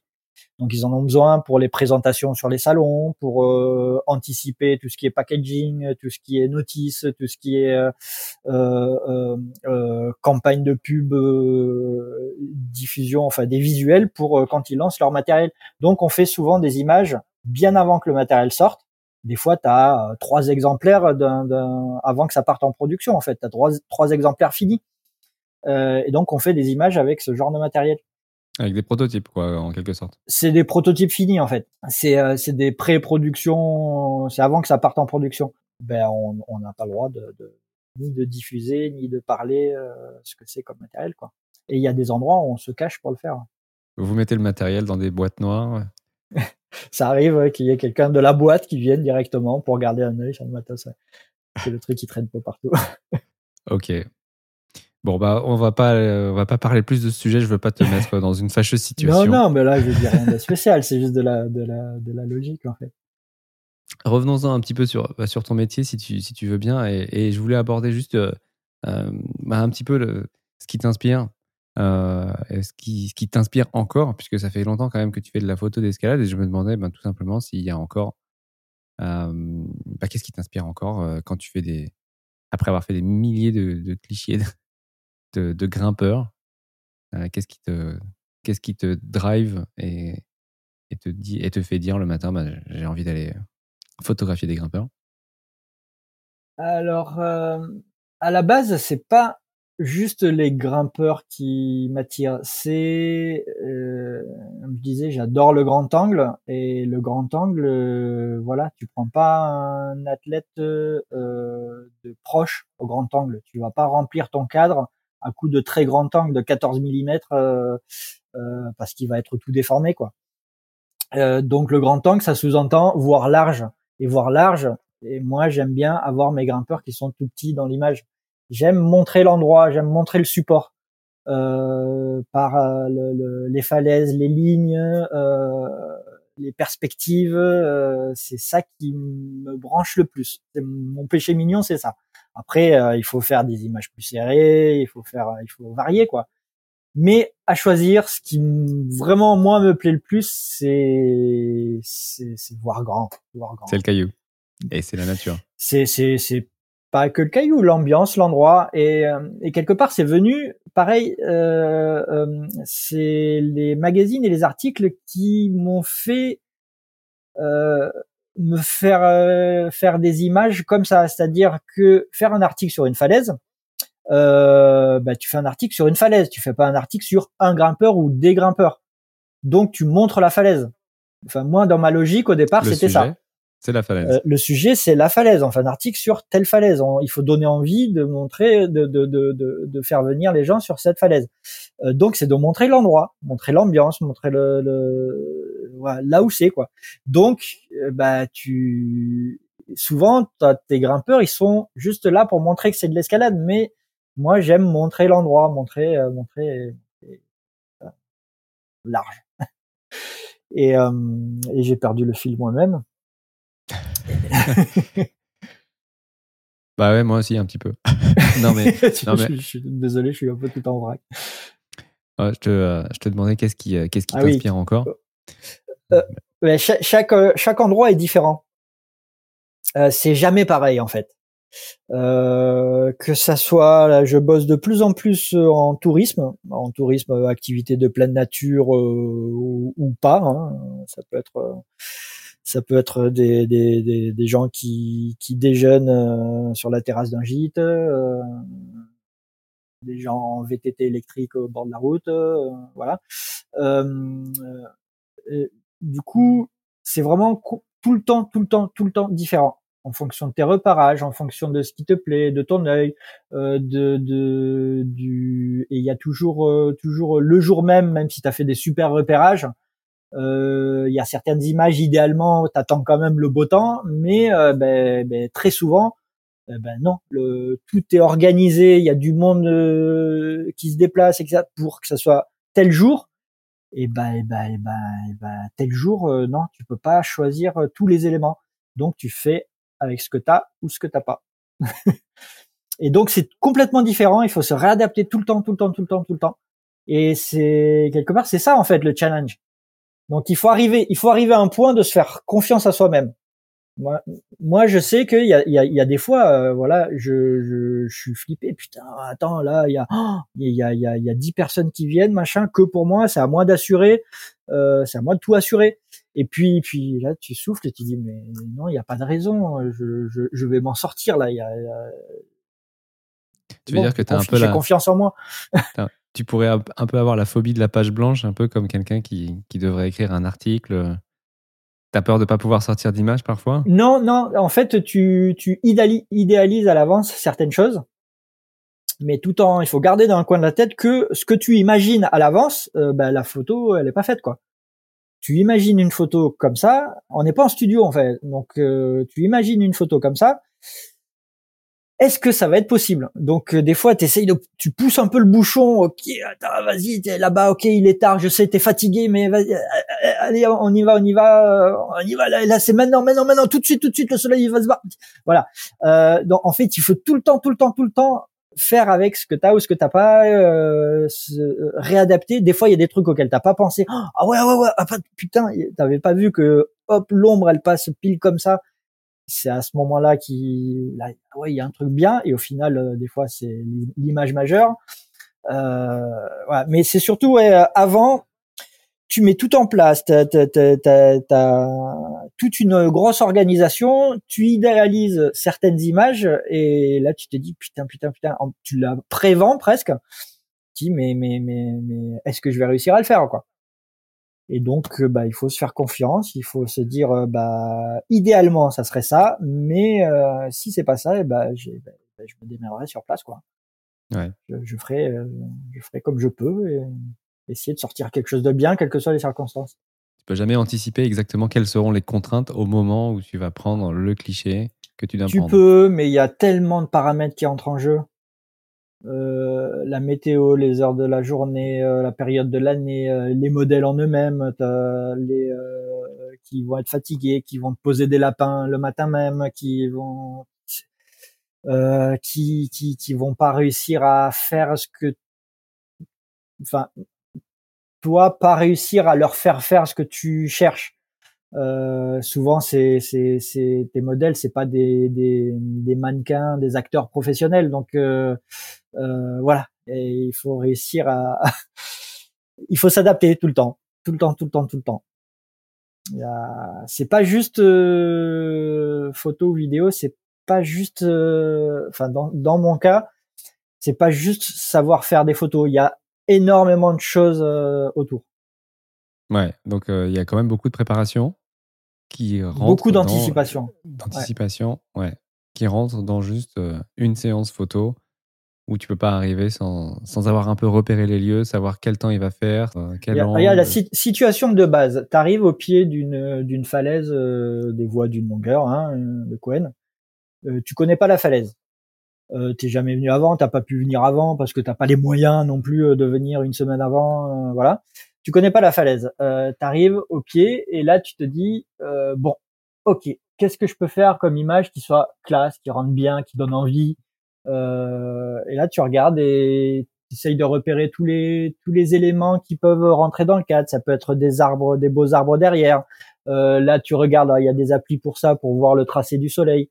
Euh, ok, à quelle heure la falaise va passer au soleil ou à quelle heure elle va passer à l'ombre euh, ok, il y a quoi comme voix? Ah là, il y a quoi? C'est quoi tu, tu demandes, tu connais pas la falaise, euh, t'as le topo ou tu l'as pas, tu demandes au loco. Alors là, il y a quoi comme voix? Ah ouais, ah, attends, c'est dur. Ah ouais, mais toi, tu dans cette A, dans cette B, tu crois que tu pourrais y aller? Euh, Tu vois euh, Ok. Alors après, il faut savoir lire la voix. Euh, ok, qu'est-ce qui pourrait être intéressant à tel endroit? Pour moi, ça pourrait être intéressant si je suis placé là par rapport à ce qu'il y a dessous. Euh, voilà, ça peut être pas mal. Et après, c'est aller se placer. Alors, euh, ok, il y a des grimpeurs, tu peux mettre une corde ici, ou des fois, moi, il faut que je grimpe pour faire le tour, euh, ou alors d'abord faire du drone. Et voilà, ça c'est vraiment la réflexion de base. T'arrives, ça fait pas dix minutes que tu es au pied de la falaise, il y, a, il y a, déjà énormément de choses qui te passent par la tête. Ouais. C'est marrant euh, parce que moi, j'y vois presque des parallèles avec ce que font les grimpeurs. Il y a un jeu un peu de déchiffrage quand tu arrives quelque part où tu dois essayer de comprendre Complètement. Quand je, quand, quand je dis que j'ai arrêté de grimper, mais j'ai pas arrêté l'escalade, euh, je suis passé à une autre euh, forme dans la pratique, une autre pratique dans la pratique. C'est-à-dire, je fais mes croix d'une autre manière. Euh, le but, c'est d'aller sortir de la belle image euh, pendant que des mecs font des croix, ou ou moi, je demande ah ouais là, si j'ai un grimpeur à tel endroit dans tel mouvement, là, ça serait classe. Donc, je vais demander aussi, mais il y a des fois, je laisse grimper quoi. Euh, en live. et mais mais le live, il faut l'anticiper. C'est-à-dire que ok, il va grimper comment? Peut-être t'as vu le grimpeur déjà grimper avant, euh, tu connais un peu les mouvements à l'avance, euh, mais des fois tu les vois du bas, mais une fois que t'es pendu à une corde, euh, ben, ça va être complètement différent. Euh, et, et, et, il faut imaginer où c'est que je vais pouvoir me placer le mieux pour bah, pour rendre. Euh, je vais faire du live, ok. Alors il y a à la moitié de la voix à tel endroit, ouais, ça va être bien. Par contre, les mouvements qui vont m'intéresser après, c'est euh, quasiment au sommet de la voix. Donc pendant qu'il grimpe, continue à grimper, euh, et ben toi, hop, tu ranges ton matos vite, tu remontes à ta stade, tu te redéplaces, plom plom plom plom, tu rechantes, tu changes d'optique, hop, pour pour aller vite et pour euh, parce que tu lui demandes rien en live au, au mec qui grimpe. Donc euh, voilà, ça, ça s'anticipe. Ouais, toi un peu plus là. J'ai pas le temps. Ça, ça peut arriver, ça peut arriver. Attends, tu t'es bien là? Tu crois que tu peux souffler encore un coup? Ouais, ouais, c'est bon. Ça arrive hein, en live. Hein, ouais. T'as pas encore remonté en, complètement ta statique? Ouais, ouais, ouais, ouais c'est ça. Le temps de se, se déplacer. Voilà. T'as des moments un peu euh, bah, inoubliables euh, qui te qui te qui te viennent là? Je te piège un petit peu, mais T'as des moments en falaise avec des grimpeurs ou que tu oublieras jamais? Euh, euh, Des perfs là au printemps avec Seb Boin au Pic Saint-Loup. Euh, ben, je fais là en live. C'est la première fois que je voyais enchaîner en moins aux premières loges, hein, du coup, pendu à la stat, juste derrière le grimpeur et à me déplacer à le suivre le long de la voie. C'est la voie la plus dure que j'ai vue enchaîner là devant mon nez, donc 9B. C'est Ariégeois, cœur de Lyon Ouais, ça, assez, ouais. C'était au printemps. On, on était là-bas trois jours ensemble. Je faisais des photos pour un fabricant de, de, de points d'ancrage. Et, euh, et, en même temps, il mettait des runs dans sa voile. et, euh, et là, euh, il a pas tremblé quoi. Il a dans la première partie en 9A, euh, à un moment donné, il zip d'un pied et, le, corps, il regagne direct de suite. Et là, il j'ai vu dans son œil un petit moment d'hésitation je le repose. Oh non, il n'y a pas besoin. ok. Et là, là, en fait, tu, tu vois de la puissance, vraiment de la puissance sur un. Ça, ça dure une demi seconde, hein, cette affaire. Hein. Mais tu, là, il y a un truc un peu différent qui se passe. Ouais. Ça fait partie des, des choses euh, avec un œil un peu expert euh, qui, moi, m'impressionne. Euh, sinon, après, après, ça va être des belles falaises, des ambiances, des voyages. Euh, ou euh, des des une histoire euh, il faudrait remettre dans le contexte euh, Sharma l'année d'avant qu'il fasse biographie donc biographie qui est devenue quand il a fait en 2001 je crois euh, la voie la plus dure du monde. Et puis c'était c'était c'était une ligne symbolique hein, une ligne parfaite. Donc l'année d'avant euh, il est il est là-bas euh, il y a le magazine Grimpé, ils me disent ouais bah il y a Charmin là, il met des runs en biographie, euh, est-ce qu'il peut y aller? Donc j'y vais. Mais là il y avait tout euh, tout son staff de qui filmait autour, il y avait 1000 stats autour. bref, ça m'a c'est le genre d'ambiance avec les Américains qui disent c'est bon, on est là donc on est là. voilà, c'est le genre d'ambiance moi ça me saoule. donc j'avais fait j'avais pas vraiment fait d'image.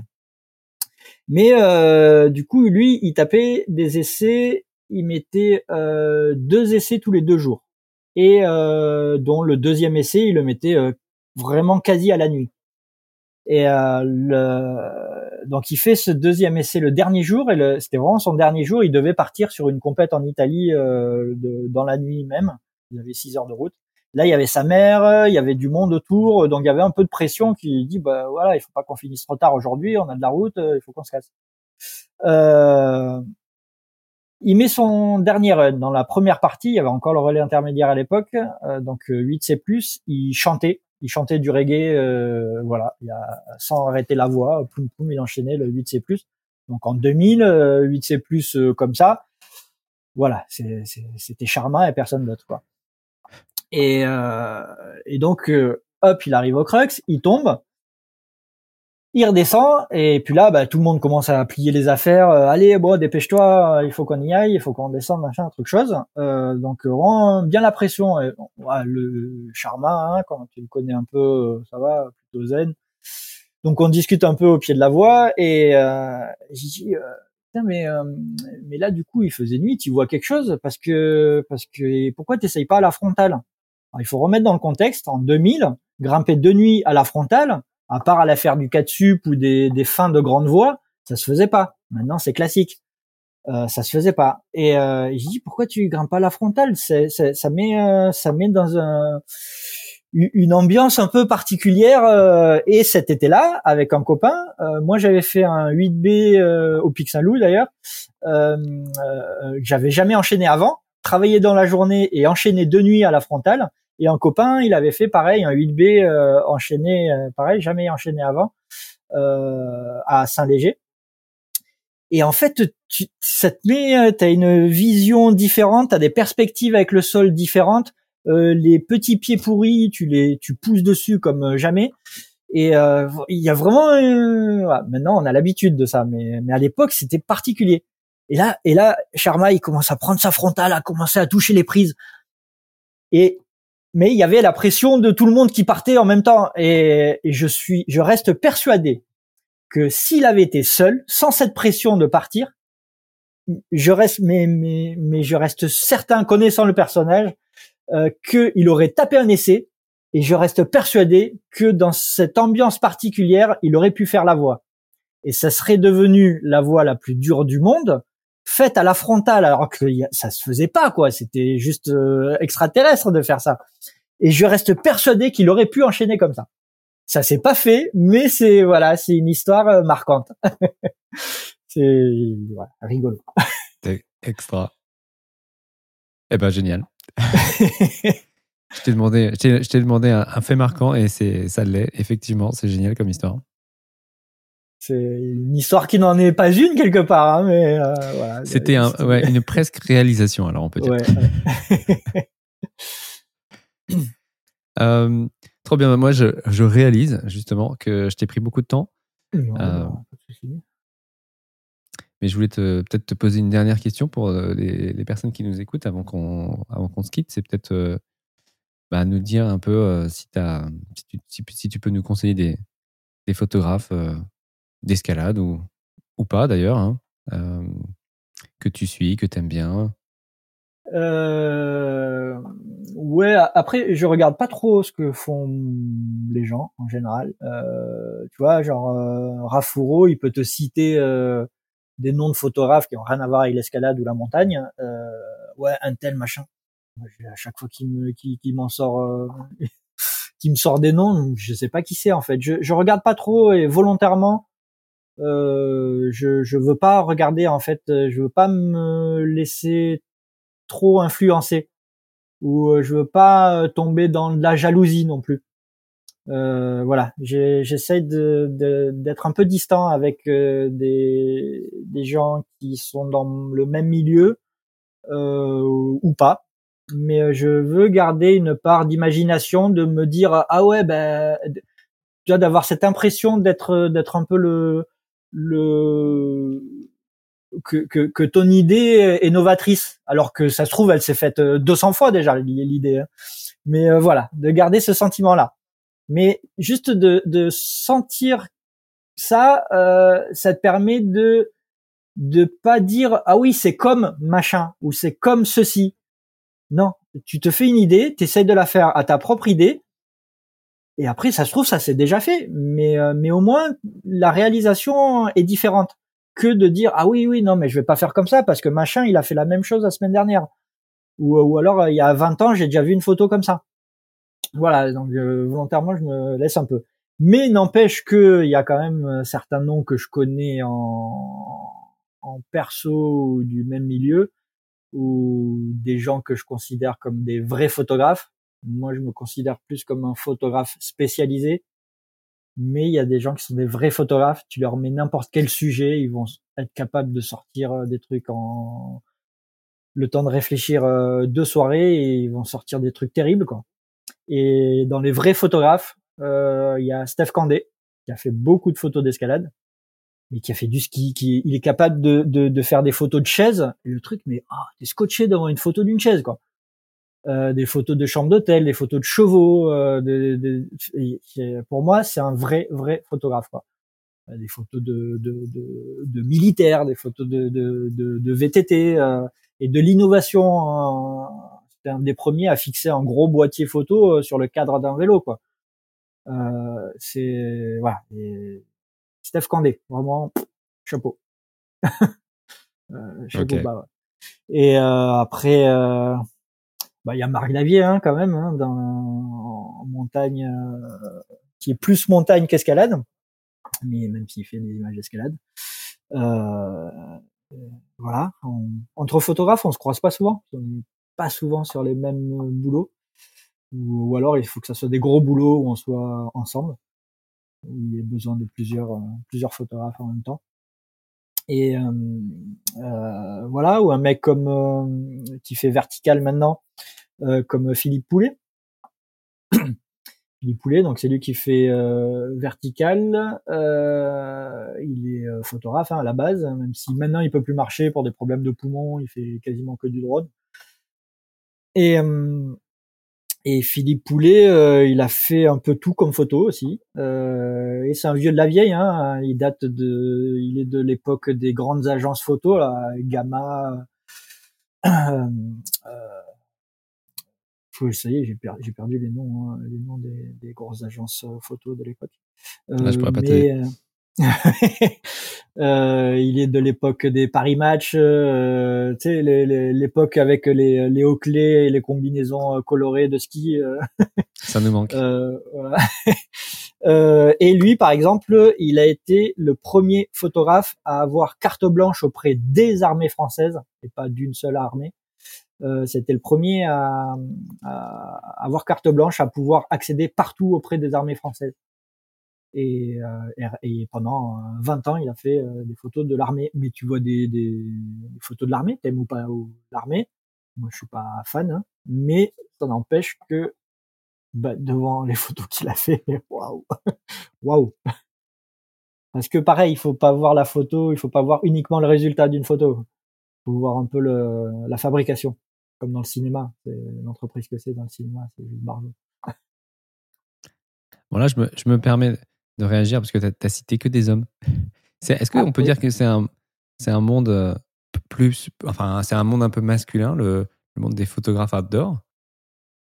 Bonne question. Il y en a, il y en a quelques-unes. Hein. Il y a Isabelle Beer qui, euh, qui fait des photos. Il y a Mélanie euh, Canac qui, euh, qui en fait de, de plus en plus là et qui navigue pour le coup avec des filles, des grimpeuses filles, beaucoup.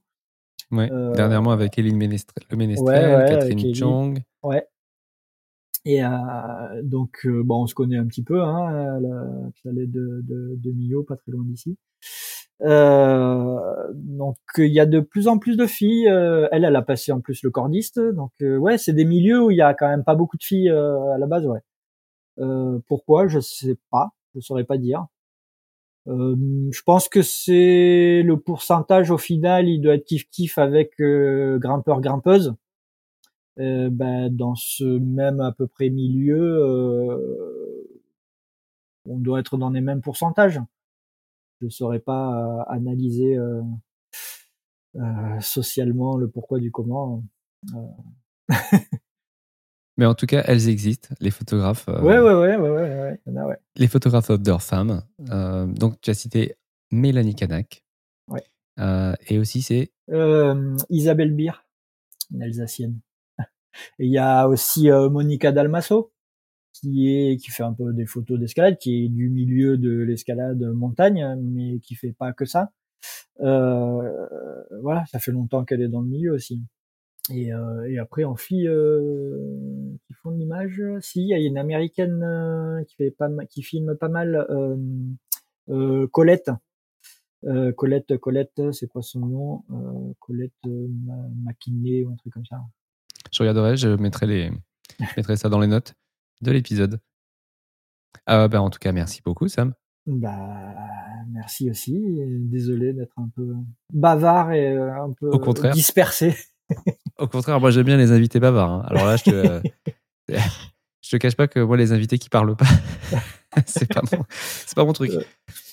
Euh, quand il faut tirer les verres du nez des invités, c'est plus compliqué. Donc, euh, je te remercie d'être bavard. Les interviews en vidéo, des fois, c'est pas simple. ouais, ouais, bah oui, il faudrait aussi que je, me déplace un petit peu plus, mais, euh, mais c'est pas évident non plus. Euh, il faut venir au pied des falaises. Bah oui, au pied des falaises.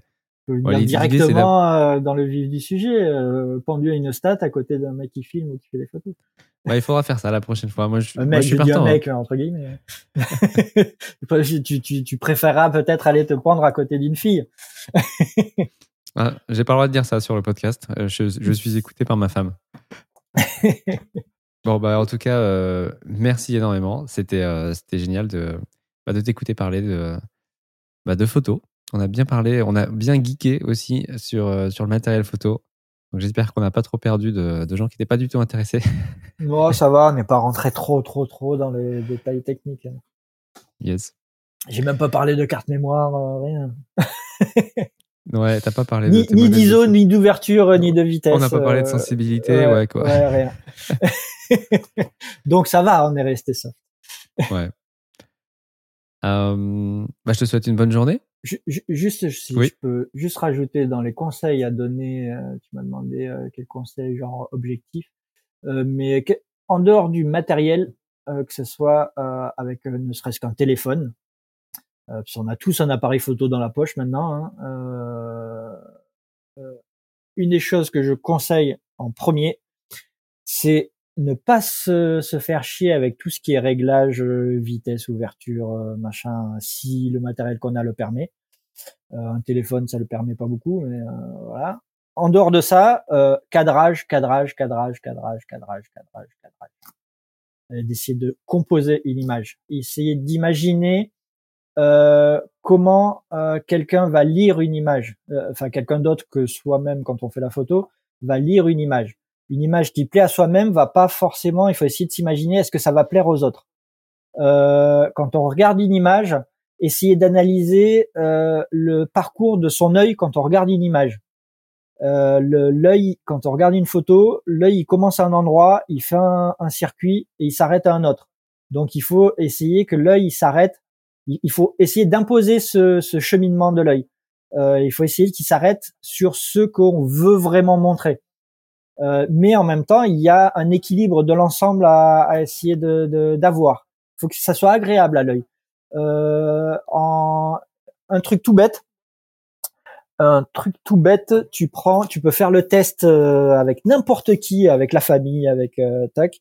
Tu prends, alors, euh, je vais pas, euh, un truc tout bête. Bon, c'est pas des photos à moi, hein, c'est le premier magazine qui, qui là que j'ai sous la main.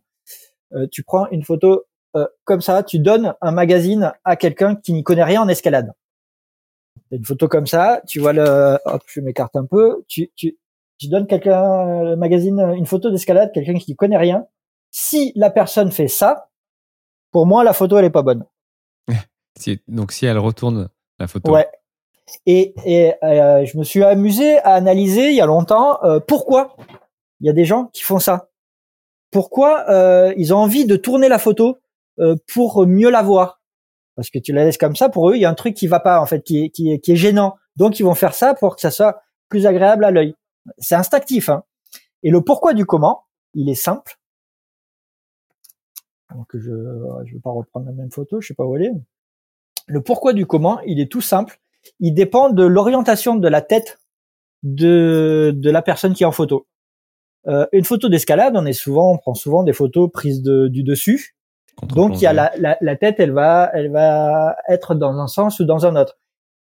Quand euh... oh, putain, attends, attends, je, je, je prenne une photo, allez, on va dire du dessus. Allez, on va, on va, on va, on va dire ça la tête, si elle est comme ça, donc si, elle, est à l'envers, la tête, eh ben nous, on n'a pas l'habitude de voir des têtes à l'envers. Euh, on se regarde face à face. On a l'habitude de voir un visage dans un certain sens, jusqu'à une certaine inclinaison. Ça passe. On reconnaît les yeux, ils sont en haut, la bouche elle est en bas, le nez au milieu, euh, jusqu'à une certaine inclinaison. À partir d'une certaine inclinaison, eh ben toi, pour me regarder, tu vas tourner la tête aussi.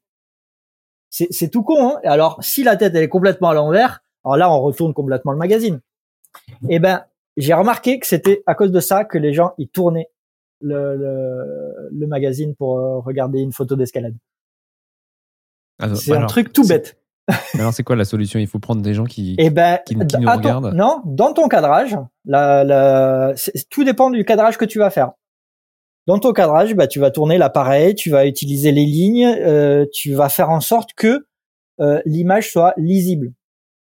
Euh, il faut pas qu'elle soit trop compliquée, qu'il n'y ait pas trop d'informations sur une image. Euh, bon, après, après, après, après, il y en a qui y arrivent très bien sans d'autres manières que moi je peux voir les choses, hein, mais euh, une, image qui t'oblige à trop travailler, c'est pas une image réussie finalement. Pour moi, ouais, trop chargé, il y a, y a trop d'infos, tu l'info quoi. Euh, il, faut, il, faut, imaginer que le cerveau il est un peu con quelque part. Hein. il faut exclure tout le superficiel avec un bon cadrage. C'est ouais. Et, et au niveau des visages, eh ben tout va dépendre ton placement, le, le la focale, l'objectif utilisé, le, le cadrage. Donc tu vas tourner ton cadre d'une manière ou d'une autre. Alors des fois c'est pas évident hein, quand tu es pile au-dessus d'un grimpeur qui un, coup fait un mouvement à droite, un coup fait un mouvement à gauche, ben tu es tout le temps en train de tourner tout tout tout. euh, ouais, c'est, c'est, mais déjà, simplement, de penser à ce genre de choses, c'est déjà beaucoup. C'est déjà beaucoup. Cadrage et cette histoire d'inclinaison de la tête, c'est vraiment, tu, tu peux faire le test avec n'importe qui. Hein. Et, euh, et tu vas te rendre compte que ah ouais, ah ouais, ah ouais, parce que la tête. Ah, après, des fois, ça va fonctionner quand même. Hein. Toutes les règles sont faites pour être transgressées, hein. mais euh, mais dans la majorité du temps, c'est c'est flagrant. Non mais c'est marrant que tu parles de ça parce que j'ai juste ce week-end là, j'ai pris en contre-plongée quelqu'un qui grimpait dans un toit et en regardant la photo, je me suis dit il y a un truc qui cloche. Mais en fait, effectivement, c'est que euh, la photo prise par un iPhone, en fait, n'était pas pas à l'endroit quoi. Du coup, tu te retrouves à, à, essayer de tourner ton téléphone pour. Ouais, mais en plus le téléphone, il, tourne l'image tout seul, il, contrôle la rotation de l'image, donc en fait, tu sais pas. Donc euh, ouais, c'est. Et donc ouais, après il y a un truc de perspective où si tu tournes l'image sur ton téléphone, en fait, euh, tu vois bien que c'est pas, n'a pas été pris comme ça naturellement. Enfin, il y a un truc qui va pas quoi. Ouais, ouais, ouais. Donc euh, ouais, non, le sens des images est vraiment, vraiment important. Après, après entre du cadrage vertical, du cadrage horizontal, tu vas construire l'image d'une autre manière. Après, tout va dépendre aussi euh, le, le, but. Hein. Tu as des clients, hein, voilà, ils vont vouloir une image comme ci, comme ci, comme ça, euh, avec des couleurs comme ci, comme ci, des trucs imposés en fait.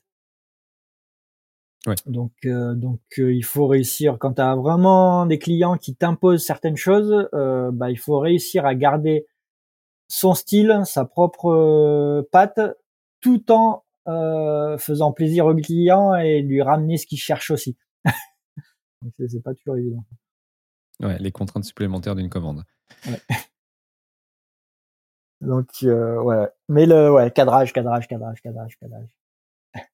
Voilà, s'il faut retenir quelque chose. Je crois que ce sera le titre de cet épisode. Cadrage, cadrage, cadrage. bon bah je te remercie bah, infiniment pour ta générosité avec ton temps et pour tous ces bons conseils et ces bonnes, euh, ces bonnes anecdotes.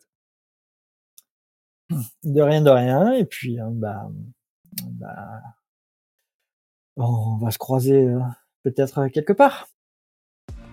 Merci d'avoir écouté cet épisode jusqu'au bout. J'espère que tu as appris plein de choses. Avant de se quitter, je voulais juste te dire un truc. Ce podcast, je le fais pour le plaisir de partager des histoires avec toutes les grimpeuses et tous les grimpeurs qui sont obsédés de cailloux.